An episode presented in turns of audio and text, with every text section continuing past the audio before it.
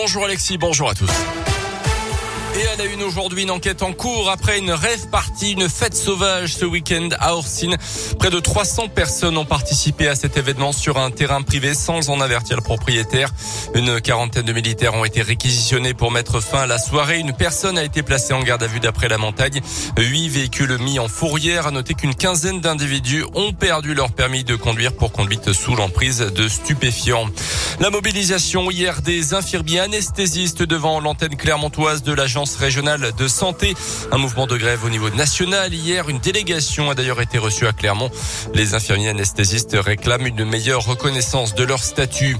Dans la région, une édition grandiose et intimiste, les mots du maire de Lyon pour décrire la prochaine fête des Lumières du mercredi 8 au samedi 11 décembre. Et comme le veut la tradition, les lieux emblématiques de la ville seront une nouvelle fois illuminés. Les élus promettent une fête plus inclusive aussi bien pour les petits que pour les personnes âgées, a rappelé le maire de Lyon, Grégory Doucet. Une édition, on va dire, très diverse, très variée, mais toujours avec cette idée que la fête des Lumières est un rendez-vous magique, féerique, un rendez-vous aussi euh, pour toutes et pour tous. C'est une édition grandiose, 31 œuvres, une fête à hauteur d'enfant, donc avec vraiment un espace qui leur est dédié. Une fête aussi plus inclusive, plus solidaire, parce qu'on va, avec notre dispositif pour les EHPAD, permettre à des publics empêchés d'accéder quand même à la fête des Lumières. Ce sont sur toute la France 200 euh, établissements de soins qui pourront euh, bénéficier euh, d'un accès à la fête des Lumières avec ces masques de réalité virtuelle qu'on utilisera.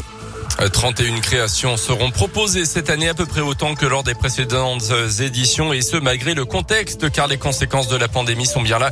La part du mécénat dans le budget total de la fête des Lumières à Lyon a baissé de moitié toutes les informations et le programme de cette fête des Lumières 2021 retrouvé sur notre site internet radioscoop.com.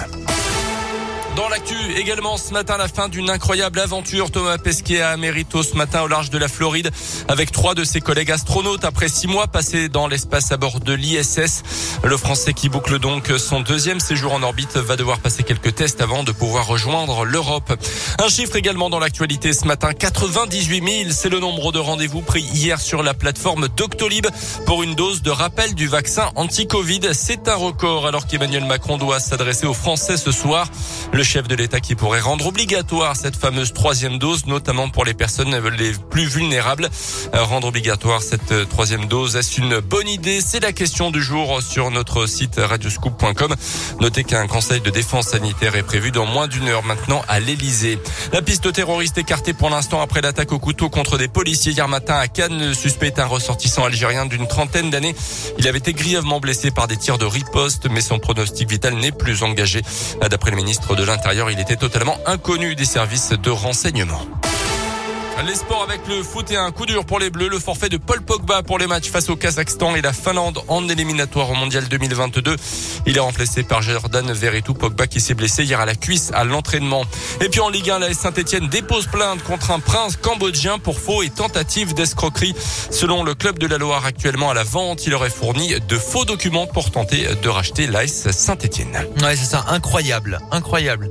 Le, le faux, quoi. ah non, mais. Il a fait un faux document. Hein. Voilà. Saint-Etienne, euh, bon. Hein, ils, ils ont gagné. Ouais, mais c'est pas euh, terrible. Voilà. Ah non, bah, pas du tout, non.